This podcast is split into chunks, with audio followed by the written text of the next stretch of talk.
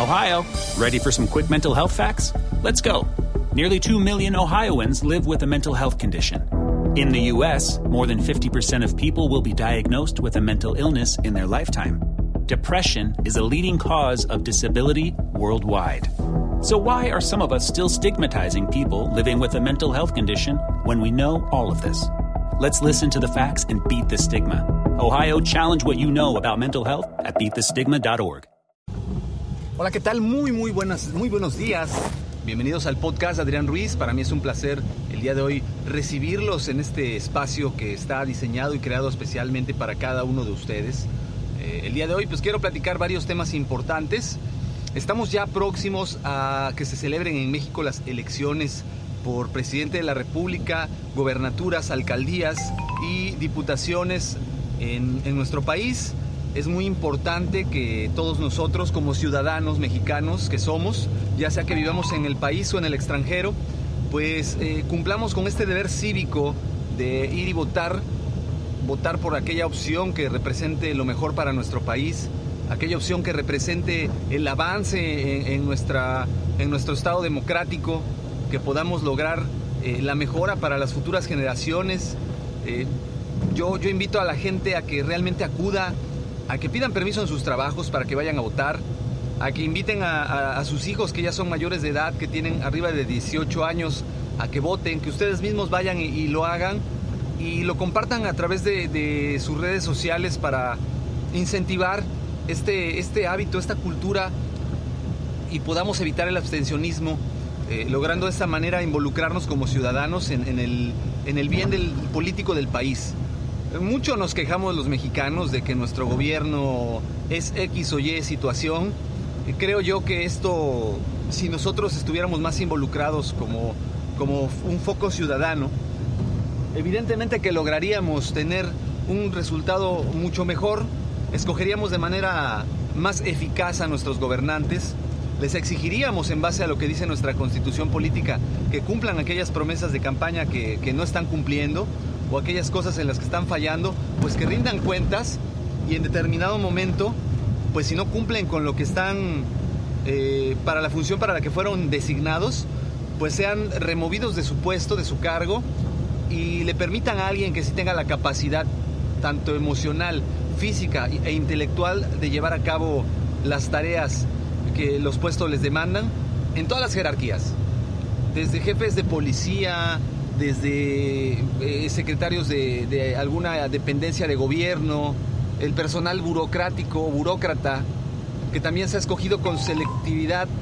para evitar los famosos casos de burocracia en nuestro país en los cuales pues tienes que esperar 30 días para que te den una consulta muchas veces, aunque te estés eh, muy grave y urgente de manera que tú no puedas esperar, pero desafortunadamente hemos permitido que a través de este sindicalismo charrismo le llamaríamos aquí en México, a este sindicalismo mafiado, a este sindicalismo en el cual pues, los líderes sindicales ven más por los intereses propios que los de sus eh, agremiados y se venden con las empresas y algunas empresas de igual manera pues tienen estos, estos hábitos de, comprar a los líderes sindicales para tener acallado al, gremio obrero.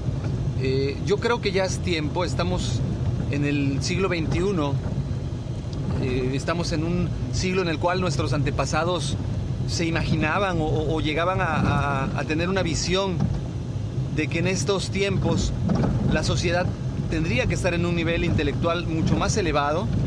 Sin embargo, no es así. La realidad es que no solamente en México, a nivel mundial, pues tenemos mucha ignorancia.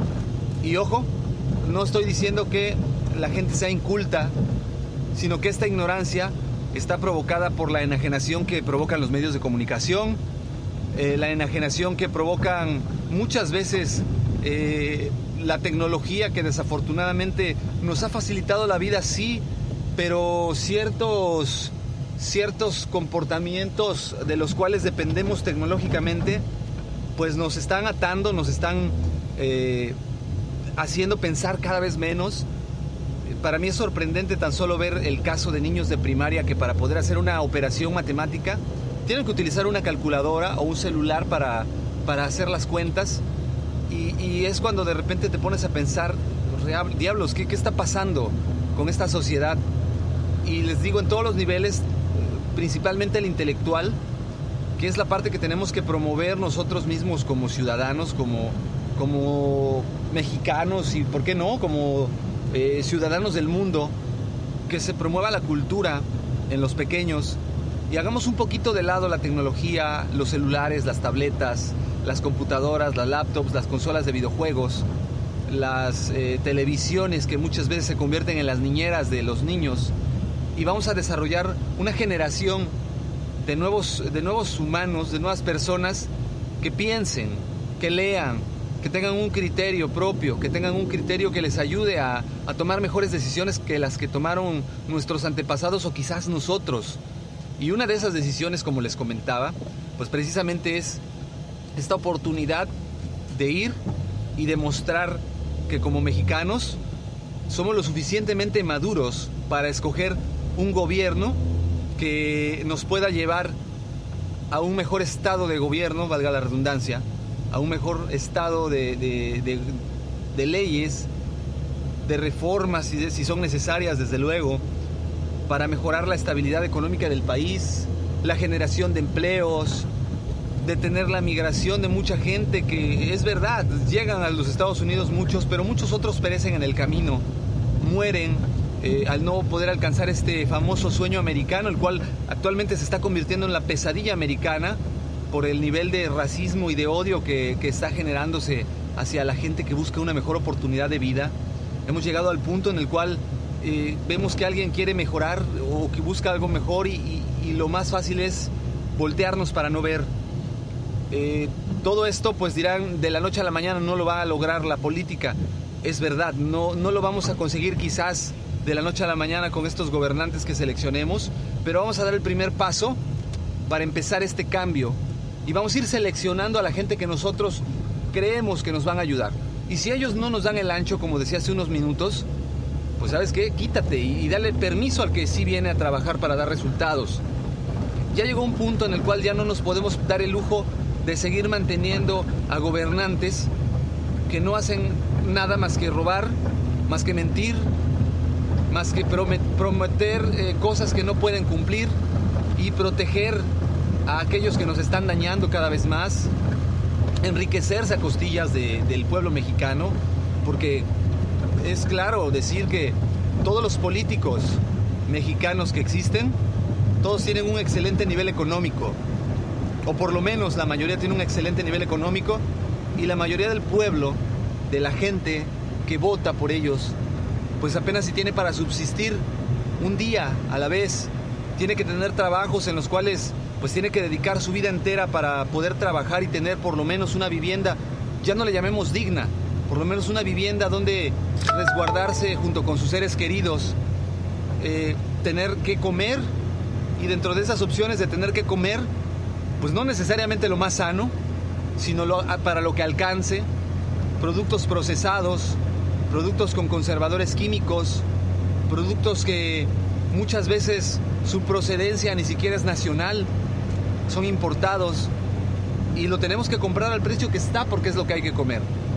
Y de esto derivan enfermedades crónico-degenerativas como el cáncer, enfisemas, eh, disfunciones de riñones, de hígado, páncreas, se genera obesidad, obesidad mórbida, diabetes, hepatitis. Realmente tiene que haber un cambio. Como sociedad ya no podemos seguir esperando que los políticos hagan todo. No podemos esperar que ellos decidan por nosotros. Tenemos que empezar a actuar y el primer paso es ir a votar. Está facilito, está muy sencillo. Lo primero que podemos hacer es ir y votar. Como líderes que somos, debemos de promover este cambio, esta, esta modernización, si quieren llamarlo de esta manera, y seguramente, seguramente las consecuencias las empezaremos a ver en los próximos años, pero tenemos que reflexionar muy bien qué queremos, cómo lo queremos y qué vamos a hacer para conseguirlo, porque las cosas no, caen del cielo. Es muy triste, muy lamentable darnos cuenta que la gente se acostumbra al asistencialismo, lo decía el candidato eh, Jaime Rodríguez Calderón, el Bronco, que desafortunadamente yo creo que lo expresó mal, pero comparto con él lo que quería dar a entender. Él mencionaba que iba a desaparecer los programas de asistencia pública. Muchísima gente se molestó porque pues se sintieron agredidos, ya que mucho de lo que los ayuda a subsistir es este asistencialismo que da el gobierno.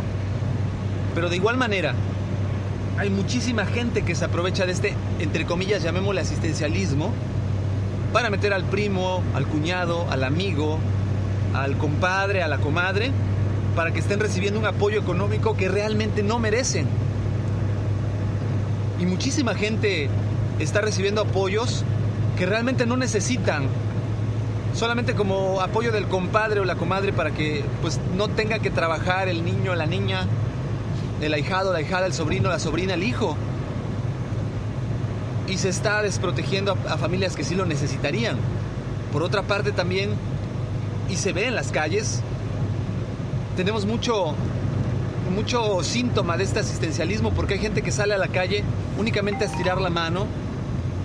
Yo en, lo personal he visto en, el lugar donde trabajo que hay empleos eh, pagados eh, quizás no es el mejor sueldo, pero es, un sueldo eh, que puede ayudar a subsistir a las personas, un sueldo decente. Eh, desde luego, si eres un profesionista, pues a lo mejor puedes aspirar a un poquito más, pero si no tienes un estudio, una carrera técnica por lo menos, pues tampoco puedes aspirar a ganar 50 mil pesos al mes y estar sentado en un escritorio.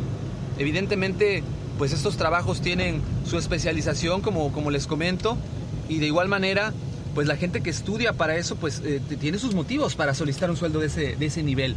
Pero también tenemos personas que no tienen un estudio, que no quieren trabajar y que lo más fácil es subirse un camión a cantar al metro, salir a la calle, limpiar un parabrisas y pedir un peso. Y, se acostumbran a no tener una obligación. Y, y estamos viendo que en el país cada día más crece y crece y crece esta situación y ya eh, eh, les decía, yo coincido con Jaime, Jaime Rodríguez Calderón en esa parte, de que el asistencialismo nos está haciendo daño, porque no le estamos enseñando a la gente a pescar, les estamos dando el pescado directamente y eso les está haciendo mucho daño a mucha gente. Y en vez de buscar maneras de salir adelante, de promover microempresas, de promover talleres colectivos, eh, de promover algún tipo de, artes, de artesanía o oficio, pues estamos promoviendo la facilidad de estirar la mano y solamente recibir la ayuda sin esforzarnos. Creo yo, desde mi punto de vista muy particular, que es algo que tendríamos que atender, pero bueno, eh, creo yo que también es muy válido si alguien piensa distinto. Yo creo que eso es la riqueza de lo que debemos de, promover aquí en nuestro país, esa riqueza de decir, pues en México somos muy abiertos al diálogo, muy abiertos y respetuosos de las opiniones ajenas y es lo que tendríamos que buscar. Bueno, de mi parte sería todo. Yo les agradezco que hayan estado el día de hoy acompañándome en este espacio. Por favor, ejerzan su derecho al voto. Gracias por su compañía. Me despido. Les agradezco. Como siempre, ya saben los medios de contacto. El correo electrónico es adrianrogelioruiz.com. En Twitter me encuentran como Adrián Rogelio Ru. En eh, YouTube encontrarán ustedes el eh, canal como Master Ruiz, donde están todos los audios. Denle like, por favor, compártanlo. Eh, déjenme sus comentarios en los medios antes descritos. Y les agradezco que me hayan acompañado. Les repito, mi nombre es Adrián Ruiz. Muchas gracias y hasta luego.